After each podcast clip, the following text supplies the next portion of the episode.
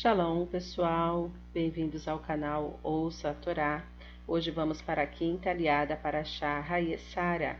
Está no capítulo 24 de Bereshit, Gênesis, vai do versículo 53 até o versículo 67. Vamos abrahar?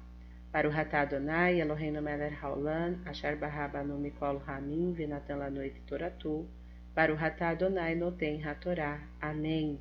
Bendito sejas tu, Adonai, nosso Elohim, Rei do Universo, que nos escolheste dentre todos os povos e nos deste a tua Torá. Bendito sejas tu, Adonai, que outorgas a Torá. Amém.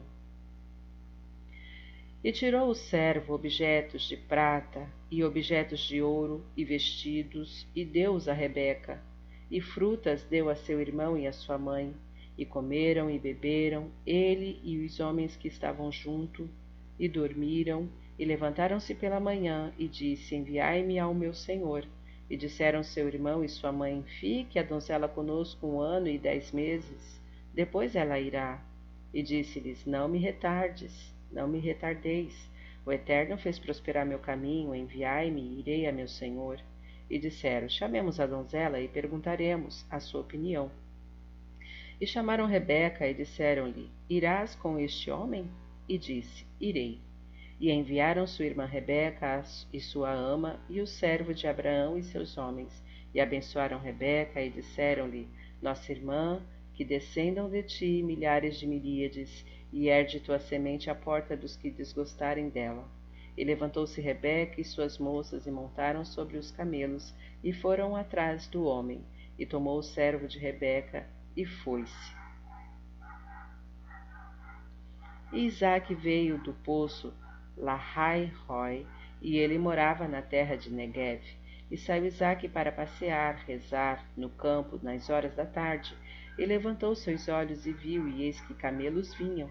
E alçou Rebeca seus olhos e viu Isaac, e deslizou do camelo e disse ao servo: Quem é este homem que vem pelo campo ao nosso encontro? E disse: e disse o servo: Ele é meu senhor. E tomou o véu e cobriu-se, e contou o servo a Isaque todas as coisas que fez, e a trouxe Isaque à tenda de Sara, sua mãe. E tomou Rebeca, e ela foi para ele esposa, e a amou-a, e consolou-se Isaque da morte de sua mãe. Amém.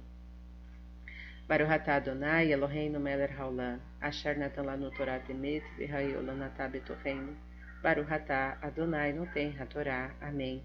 Bendito sejas tu, Adonai, nosso Elohim, Rei do Universo, que nos deste a Torá da verdade com ela a vida eterna plantaste em nós.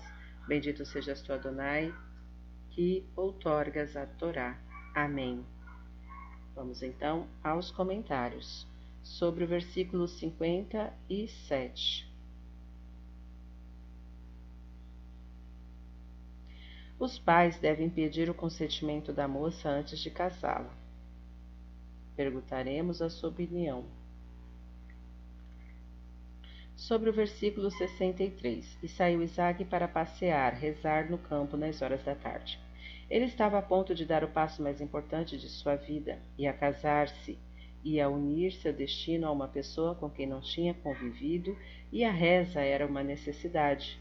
Noivos, elevem suas almas a Deus, provedor de todo bem, para pedir-lhe saúde, o pão de cada dia, a paz no novo lar, prometendo-lhe merecer todas as suas bondades com uma conduta sábia e honrada.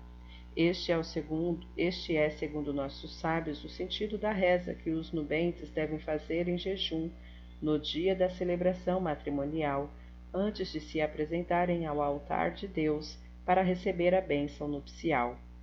Passear de acordo com Rashban, Isaac fora ao campo plantar, lachuar árvores, siar, assadê. Versículo 65. Tomou o véu e cobriu-se. Daqui vem o costume das noivas se cobrirem com o véu durante a cerimônia nupcial. Versículo 67. Tomou Rebeca e ela foi para ele esposa.